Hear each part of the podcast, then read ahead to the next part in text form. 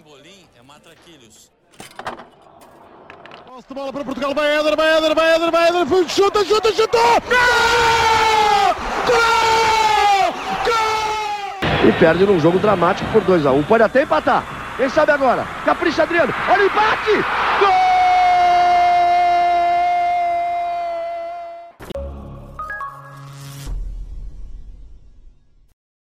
Viva! Sejam bem-vindos ao 28 fascículo desta coleção Europa América, programa diário do podcast Matraquilhos que acompanha o Euro 2020 e a Copa América 2021. Olá, Rui. Olá, Fragoso. Estamos na reta final desta nossa maratona. Um, ainda temos alguns programas para fazer. Hoje talvez não vamos falar muito dos jogos uh, e neste início do programa. Nós ontem prometemos surpresas, veremos o que é que, o que, é que vem aí.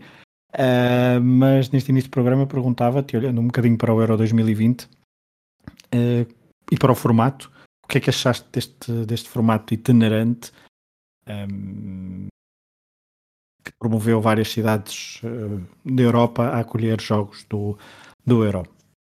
Acho que foi uma excelente ideia, e não estou a ser irónico, porque foi bom isto ter acontecido para percebermos que nunca mais o podemos voltar a fazer. Portanto, já se tentou, acho que não, não é grande coisa. Não, não traz sequer a emoção. Eu sei que já nos últimos, nas últimas edições já tínhamos perdido aquela noção de perceber só pelo, pelos estádios e que, automaticamente de que fase final é que era. Muito no, no México, em 86, nos Estados Unidos, mesmo no Euro 96. Ali a partir de 2002, início do século XXI, já ser em Portugal ou ser noutro sítio qualquer já quase não faz diferença.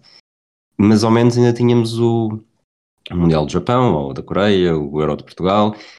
Este não sei o que é que vai ser. Este provavelmente vai ser eh, ou o Euro da Inglaterra ou o Euro da Itália, porque com, tanta, com tanto estádio, com estádios tão diferentes, com equipas a ir para um lado e para o outro, eh, provavelmente nem sequer se. Para, para não roletas do futuro, eh, até capaz de ser interessante dizer em que estádio é que foi o Espanha-Itália, por exemplo. Espanha e Itália, é, Espanha e Itália não é o mais difícil, mas percebeste a ideia. Sim, acho que já andaste, não sei, parece que andaste a ler mais ou menos uma das minhas perguntas que eu te vou fazer daqui a pouco, mas, mas, mas fica para depois. Deixa-me só dizer, eu de facto, eu compreendo a, a essência da ideia, eh, foi um pouco homenagear, era por cima, era para ser eh, no, no ano em que se cumpriam os 60 anos do, da primeira edição, que também era uma edição com várias eliminatórias até uma fase final, e... Um, e isso era mais ou menos essa, essa era a essência. Obviamente que depois em contexto pandémico fica ainda mais esquisito, um, mas também mesmo sem ser em contexto pandémico, há quem defenda que promove um, demasiada... É mau para o ambiente, dizem, é com muitas deslocações de um lado para o outro, para além de uh, beneficiar várias equipas com jogos em casa, e eu acho que isso poderia ter sido evitado, no sentido em, em procurar países e estádios onde a maior parte das equipas não estivessem qualificadas. Acho que poderia ter sido, se bem que planear isso com antecedência era bem mais complicado. Mas pronto, complicações à parte, uh, Rui, eu, gostei do ponto que é, foi muito bom, mas nunca foi muito bom para percebermos que nunca mais fazemos, uh, fazemos assim. Hoje, se calhar. agora, hum, desculpa, diz, diz. Uh, eu vou-te fazer esta pergunta porque foi uma pergunta como fiz a mim mesmo logo no início do europeu e não fazia ideia até pesquisar e encontrar a resposta. Uh, sabes quando é que vai, onde é que vai ser o próximo europeu? Ah, não. Uh, quer dizer, espera.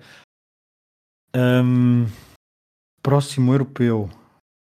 Faltam três anos e acho que nunca, nunca estive tão. Quer dizer, até ir procurar há duas ou três semanas, nunca estive Sim. tão desnorteado sobre, sobre isso. Não é só um país, não? É. É só um país. Então eu arrisco. Pode ser em Portugal se houver pandemia, mas. não, não, não, não. Uh, não, já não me lembro. Eu arrisco é no centro da Europa, mas não me lembro. Na Alemanha. Ok. Ok, achava, eu por acaso achava que era tipo República Checa e outro país, era o que eu ia, mas como era só um país, depois não, não via a República Checa organizar com a Eslováquia por acaso. Mas. Portanto, a Alemanha, num espaço de 3 anos, vai organizar duas fases finais de europeus. Uh, sim. Duas fases, sim, duas fases finais. São, são, sim. Foi fase de grupos e foi. Não deixa de ser, não deixa de ser fase final. Muito bem, se calhar hoje vamos encurtar uh, o programa um, e depois veremos o que é que os nossos próximos episódios nos, nos dão, os próximos fascículos. Hoje prometemos surpresas. A primeira rubrica normalmente seria o, o dia na história, mas tu já antecipaste ontem que a 8 de julho não há nada para a mostra, confere? Confere, sim, senhor. Portanto, queres apresentar a, a tua rubrica surpresa? No segmento surpresa, aproveitando o trabalho que fomos fazendo também, trabalho, isto não é bem trabalho, que fomos fazendo para os nossos patronos nos extras, grande parte deles foram tops, então eu trago-nos o top 5 das piores desilusões inglesas em fases finais, pós-Mundial 66, portanto deixa de fora a derrota com os Estados Unidos no Mundial de 50, que foi uma grande humilhação, mas eh, foi pré-Mundial e acho que o Mundial de 66 ganha em casa acabou por eh, deixá-los ainda mais no ponto para continuar a sofrer eh, desilusão de expectativas irreais um bocadinho criadas. Ok. E assim sendo, com duas menções honrosas, o Mundial de 70, em que a Inglaterra está a ganhar 2-0 RFA, perde por 3-2 no prolongamento dos quartos de final, seria provavelmente uma escolha óbvia, mas deixo de fora porque foi apenas 4 anos depois do, do título mundial alcançado, portanto acho que ainda estava só. Talvez estariam. Não, não, se pode ganhar sempre, ainda não havia aquele grande, grande impacto. E também deixei de fora os oitavos eh, da Islândia contra o Euro 2016. Eh, contra, não, contra a Islândia no Euro 2016. Portanto, a minha escolha é, e vou dizê-lo todo para depois comentares. Número 5, os quartos de final contra Portugal em 2004. Eh, e porquê? Uh, lesão de Rooney, uh, vantagem perdida, no prolongamento com 2-2 tem um gol anulado, ao penalti de Beckham, ao Panenka de Postiga, um jogador que estava em Inglaterra e que tinha sido rotulado de flop uh, do início ao fim da temporada, e o gol de penalti de Ricardo não é necessariamente comparando com outras, provavelmente haverá humilhações maiores, mesmo uh, o Mundial 2006 contra Portugal não é necessariamente uma humilhação maior, mas é também o, novamente a mesma equipa da mesma forma, mas eu acho que esta tem mais momentos específicos de serem recordados e imortalizados, tanto o penalti, o Panenka de Postiga, o gol de Ricardo, o penalti do Beckham, tudo isso.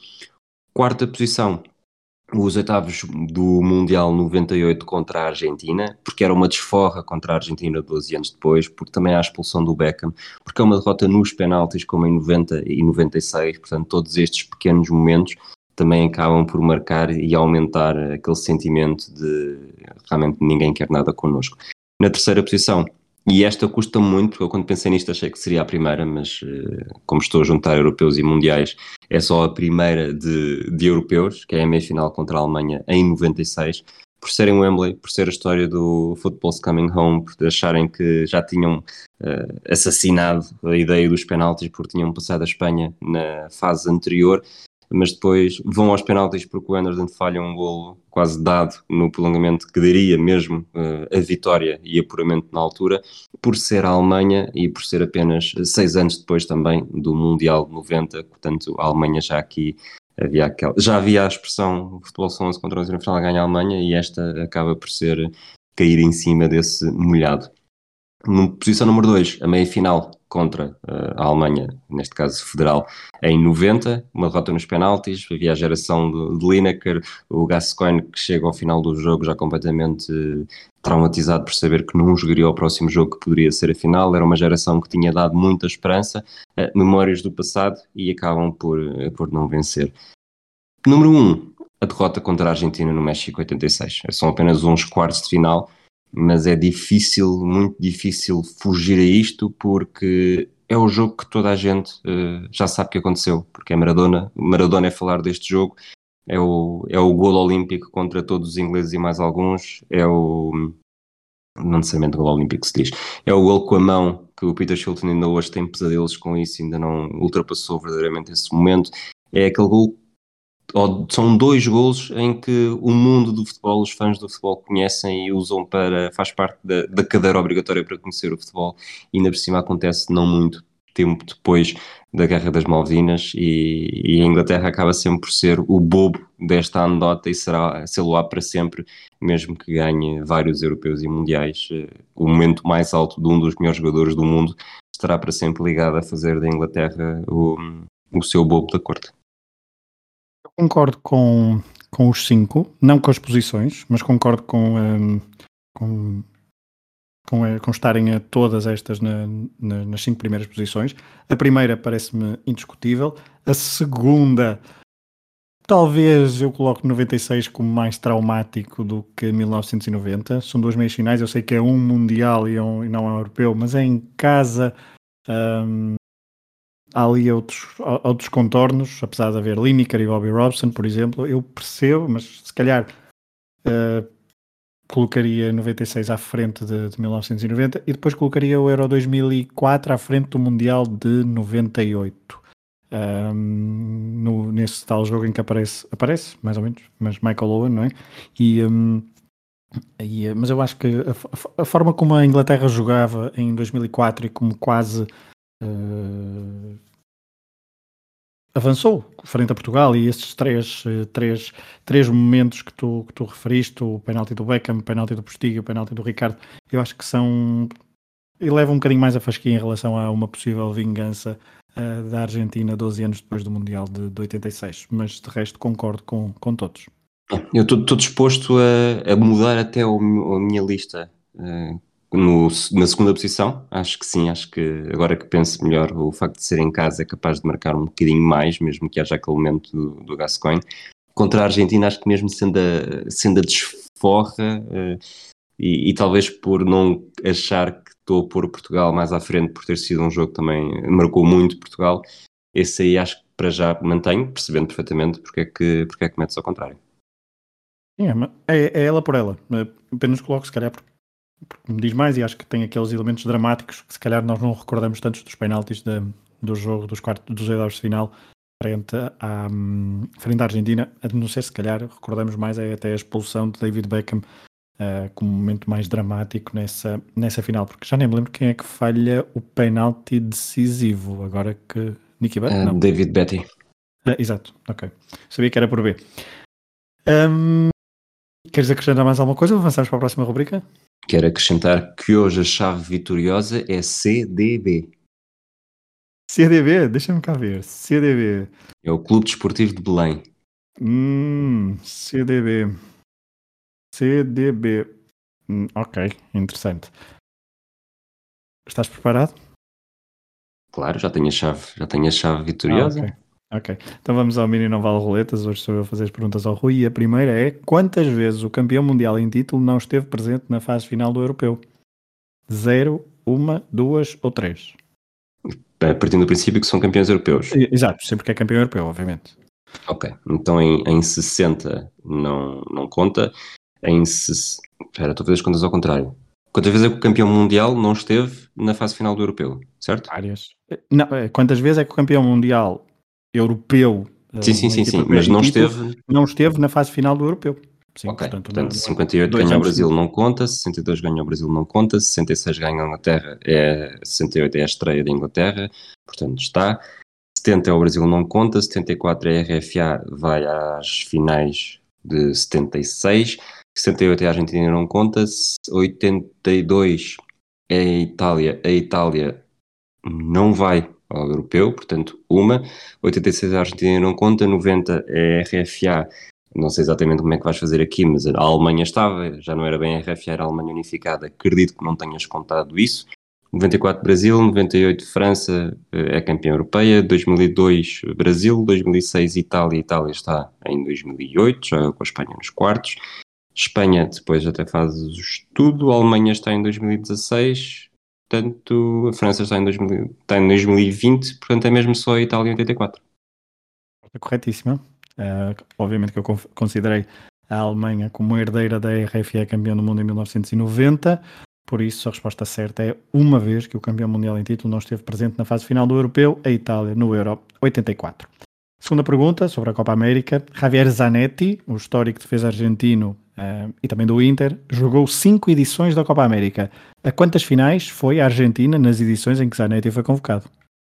Zero, uma, duas ou três. Ok, portanto a Argentina vai às finais, pelo menos 2004 eh, e 2007. 2001 não vai, 97 não vai, 99 não me lembro quem é que são os finalistas, o que é estúpido, porque tenho andado a ver isto todos os dias, sem exceção, para encontrar figuras da Copa América. Portanto, eu vou dizer, eh, partindo do princípio que ele é sempre convocado, o que também pode ser eh, estar longe da verdade, vou dizer hum, duas. A resposta C é duas está corretíssima. Eh, Esteve presente nas finais de 2004 e de 2007. Ele que foi também convocado para as edi- edições de 95, 99 e 2011, edições em que a Argentina não chegou à final. Duas em duas, Rui, eh, vamos ao pleno. Vamos, mas isto não foi, não foi nem a C nem foi a D. Não. Exatamente, não- a tua chave não é, nunca é vencedora, já, já deveríamos saber isso. Qual destes estádios viu mais golos durante o Euro 2004? Dragão, Algarve, Luz ou Alvalade? Dragão, Algarve, Luz ou Alvalade? ok. Então. Al- F- Algarve quase, não foi quase de certeza, teve o Suécia Holanda dois golos, teve o Espanha Espanha Rússia Eh, se- mesmo que tenha sido esse, e depois o Rússia e Grécia também, portanto oito, acho que o Alvalade só com, só com o Suécia e Bulgária. Suécia e Bulgária são cinco, o Portugal Países Baixos são três, o Alemanha Países Baixos, ou República Checa Alemanha são três, Eh, portanto vou para, apesar de tudo, agora uma conta rápida, o Estádio da Luz teve o França e Inglaterra são três, teve o Portugal-Rússia são dois, teve o Croácia e Inglaterra são mais seis, acho eu, teve a final. Eu vou, apesar de tudo, vou para, vou para a luz. E vais muito bem, fazes o pleno. Eu percebo que a Suécia, a Bulgária, como pudesse ajudar a confundir-se, logo com 5 golos, mas a verdade é que também houve um jogo com 6 golos no Estado da Luz. O Estado da Luz teve 16 golos, Alvalade 13, o Dragão 11 e Algarve 4. Não sei onde é que tu foste buscar eh, tantos golos ao Algarve. Disseste que houve um Suécia-Países Baixos, mas ficou 0-0, não foi? Oh, eu pensava que esse jogo tinha ficado um igual mais penaltis. Pronto. Ah, ok. Eh, Acho que ficou 0-0. Eh, mas são 4 os golos em, em Alvalade. Eh, rubrica dos Hum, em palpites. Faro. Diz, Não diz. quer dizer, é no Algarve. Em Alvalade não. Exato. Rubrica dos palpites, eh, Rui, não temos, temos palpites para dar amanhã, não é? Porque Temos há um palpites jogo para dar. Sim. Qual é o jogo? Então recorda-nos. é Colômbia, Peru. Peru. Ou Colômbia-Peru, ok. Eu é ponho o um empate a 2, Lapadula 85. Empate a 2. Empate a 2. Empate a 2. Eu coloco a Colômbia a perder 2-1. Portanto, Colômbia 1, Peru 2 e quem marca o golo é. Eu já disse Dias, não é? Já disse Dias, não posso repetir o Dias. Portanto, vou dizer quadrado. É, Já tinhas dito o dias há uns dias. Quadrado e o minuto é o 26. 6, não é? Não, 5. Qual é a tua resposta final? O que é que eu tenho de 25. bloquear? É preciso 25. ver qual é que foi o minuto anterior? 25, 25, 25. Então vamos para o teu segmento de surpresa, é isso? É, vamos para o, para o segmento de surpresa. Bem, eu estou, não sabia o que é que. Olha, no outro dia fomos, foi um episódio muito musical. eh, não, eu é que dei mais música, não é? Eh, ainda bem que não cantei, porque senão tínhamos afastado os nossos ouvintes.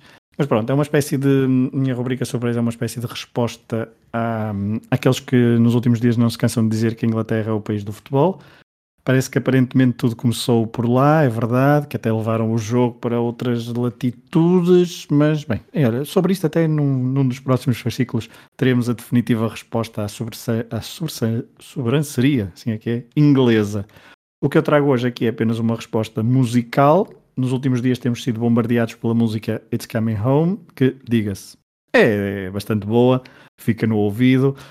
E ontem vimos, por exemplo, os jogadores ingleses a cantar Sweet Caroline em perfeita sintonia com o público em Wembley, gerando vídeos eh, daqueles que viralizam rápido e que internecem qualquer adepto mais romântico.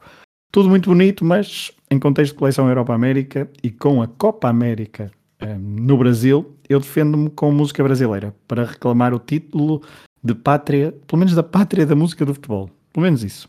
Não acreditam? Então, olha, começo a chamar a antena Chico Buarque.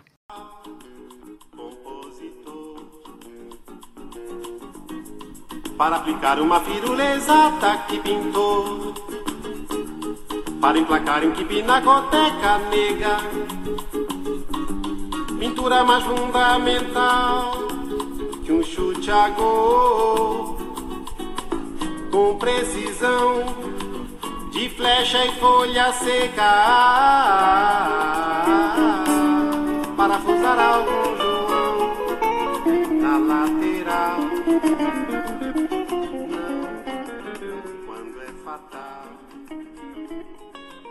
Usar o Chico logo de entrada eu sei que é, é baixaria, como se diz por lá. É quase impossível concorrer com isto. Espero que já estejam convencidos, mas eu ainda tenho mais, eh, mais argumentos. Jorge Benjor, inspirado pela atuação do jogador do Flamengo eh, Fio, num jogo em 1972 frente ao Benfica, compôs isto. Foi um gol de anjo, um verdadeiro gol de placa Que a galera agradecida se encantava Foi um gol de anjo, um verdadeiro gol de placa Que a galera agradecida se encantava Fio Maravilha, nós gostamos de você Fio Maravilha, faz mais um pra gente ver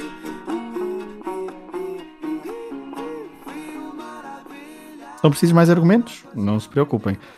Esta versão da rainha Elis Regina, da música Meio de Campo, da autoria de Gilberto Gil, em homenagem ao antigo craque Afonsinho, um médico de profissão e um dos mais contestatários craques dos relevados na luta contra a ditadura militar, é ouvir. Prezado amigo Afonsinho, eu continuo aqui mesmo, aperfeiçoando o imperfeito, dando tempo, dando um jeito, desprezando a perfeição, que a perfeição é uma meta, defendida pelo goleiro que joga na seleção. E eu não sou Pelé nem nada, se muito for, eu sou um tostão. Enfim, espero que já tenham sido convencidos que a Inglaterra está longe de ser o país do futebol, pelo menos musicalmente falando, mas eh, eu chamo outro argumento de autoridade, caro Wilson Simonal, diga de sua justiça. Brasil está vazio na tarde de domingo, né? Olha o sambão aqui, é o país do futebol, pois é. Brasil está vazio na tarde de domingo, né? Olha o sambão aqui, é o país do futebol. Muito bem, Rui, foi um bocadinho diferente a surpresa da tua. Ahm, espero que. E para mim foi uma enorme surpresa a tua. Eu, eu sei que sim. Ah, e ainda mais quando, quando ouvires. Mas, outra vez. Mas. eh, e agora, qual é que seria a rubrica? Já não me lembro, já estou um bocadinho trocada. Ah, sim, figura da Copa América, não é? Exatamente, vou voltar a viajar muito para 1937 para falar de Vicente de la Mata, um herói argentino, suplente que sai do banco no jogo do desempate, que para todos os efeitos é uma final, para dar a vitória da Argentina sobre o Brasil. Portanto, a única vez que houve um jogo decisivo entre Argentina e Brasil que foi a Argentina a vencer. Nós eh, não combinámos, mas eh, foste buscar uma pergunta há pouco de Zanetti, que está nas outras duas vezes em que Brasil e Argentina disputaram um jogo decisivo, sempre com o Brasil a sorrir. Desta vez é a história do herói argentino que mete a Argentina a sorrir nestes duelos. Ele entrou, na verdade, ele é um, bocado a espécie de, de Bierhoff. Entra a 6 minutos dos 90 eh, e Biza, marcando aos 102 e 102. O Bierhoff, nem que quisesse, conseguia marcar dois gols naquele prolongamento. Foram os únicos golos que ele marca na prova. Ele, nesta altura, tinha apenas 19 anos e volta a competir na Copa América em 45, portanto, 8 anos depois marca dois gols também e a Argentina ganha a prova. Depois joga no ano seguinte, em 46, faz o primeiro gol da edição e é o único que faz. E mais uma vez, a Argentina ganha a prova. Em 47, eh, a Argentina venceu, mas nessa altura já não havia Della Mata. A carreira dele pela seleção termina mesmo com 6 golos em 13 jogos, 5 foram na Copa América. É o verdadeiro, e não aquele que nós temos estado aqui a pregoar para nós, o verdadeiro toque de Midas, porque só há 5 jogadores com mais títulos do que ele na Copa América e todos são uruguaios. Olha, hoje concluo o, o episódio, o fascículo, no, com o Interrail. Eu cada vez tenho, cada vez estou mais perto de casa, portanto tenho de começar então a pensar ah, no caminho para, para Portugal. Desloco-me hoje até à Flandres Ocidental, na Bélgica, até à região, à cidade de Ypres, um, e tenho de recuar até dezembro de 1914. Por esta altura, nesta zona de Flandres, eh, decorrem ou decorreram combates nas trincheiras. A Primeira Guerra Mundial acabara de eclodir e os confrontos estão ainda, ah, nesta altura, numa fase bastante violenta. Toda a gente, de ambos os lados das barricadas, pensava que a guerra seria rápida, ainda longe de saberem que, que não seria, de todo, por altura, do primeiro Natal, fora de casa, um, em que se dá então a famosa e lendária Trégua de Natal, dezembro de 1914. Este episódio da Trégua de Natal é de veras um, romantizado, serve várias narrativas, mas num tempo onde o futebol ainda estava muito longe do que aquilo que viria a ser, o que parece certo é que houve bolas, houve convívio entre soldados de ambos os lados da guerra. Duas semanas antes do Natal houve um pedido oficial de tréguas natalícias endereçado por carta pelo Papa Bento XV aos diversos governos envolvidos, mas que foi totalmente ignorado. E, no entanto, por algumas horas, nestas frentes ocidentais da guerra, a trégua foi possível e espontânea. Houve trégua, houve bola e, diz a lenda, até houve uma vitória alemã por 3-2. Mas lá está, aqui entramos no domínio da mitologia e do que não se pode comprovar oficialmente. 100 mil é o número estimado de soldados que terão feito esta trégua por altura do Natal, juntamente com, com conjuntamente com também cantaram canções natalícias pelo meio e quem sabe um, várias bolas de futebol. Esta lenda entrou definitivamente no imaginário de muitos, principalmente em Inglaterra, o poeta Robert Graves, que esteve na linha da frente, eh, escreveu um poema a recordar esse jogo, contribuindo ainda mais para alimentar um, a lenda sobre os pontapés numa bola em zona de guerra. Na década de 1980, Paul McCartney, no seu videoclipe da música Pipes of Peace, uh, recria a trégua de Natal e lá pelo meio vê-se uma bola a rolar junto às trincheiras e chutada por soldados das duas facções. Ao longo das últimas décadas, são vários os momentos em que o futebol e a guerra se misturam. Aqui, em 1914, não sabemos os detalhes históricos, até porque consta que as altas patentes militares começaram a rastrear o correio dos seus soldados e nas cartas que estes escreviam para casa, se havia alguma menção a confraternizações com o inimigo, essas cartas eram eliminadas. Os jogos de futebol, ainda que caóticos e anárquicos, foram uma das partes de uma trégua que durante pouco tempo, um, que durou aliás pouco tempo e que não ajudou em nada ao fim da guerra, que se prolongou essa, esta guerra por mais de três anos após este Natal de 1914. Em Ypres, os soldados que nos meses anteriores viram a morte de perto pela primeira vez puderam, através do poder de uma bola no pé, esquecer alguns demónios que começavam a entrar nas suas cabeças. Podemos não saber os pormenores históricos, mas se nos tentarmos colocar, com todas as devidas distâncias, claro, no lugar daqueles soldados, não imaginamos de todo ser impossível terem existido estes jogos, essas peladinhas em terra de ninguém. Essa é a magia do futebol, a quase impossibilidade de não reagir a uma bola a saltar e a chutá-la, mesmo nos contextos mais adversos que a humanidade já foi confrontada. Muito bem. Fragoso, amanhã é 9 de julho, portanto eu já vou ter eh, dia na história, mas tu não vais ter jogo na história. Vais-nos fazer um segmento surpresa ou vais folgar? Engraçadinho. A, a, a, a pressão. Pressão alta logo assim à quinta-feira. Sabes, já, levei vacina hoje, portanto. Não sei. amanhã também já terei levado. Portanto, vamos ver se amanhã a minha voz não está ainda mais sexy do que não costuma estar. Não, não, a tua voz está longe de não ser sexy. Mas enfim, esperemos que tenham gostado deste fascículo. Uh, amanhã logo verão se haverá surpresa, tops, música, o que quer que seja. Uh, Rui, estamos a aproximar-nos do final, portanto, olha, um abraço para ti, um abraço para todos. Amanhã há mais fascículos, não é? Um abraço, Fragoso. um abraço a todos. Pimbolim é matraquilhos. Bola para Portugal, vai Éder, vai Éder, vai Éder, vai Éder, chuta, chuta, chuta! Gol! Gol! Gol! E perde num jogo dramático por 2x1. Um. Pode até empatar. Quem sabe agora? Capricha Adriano. Olha o empate!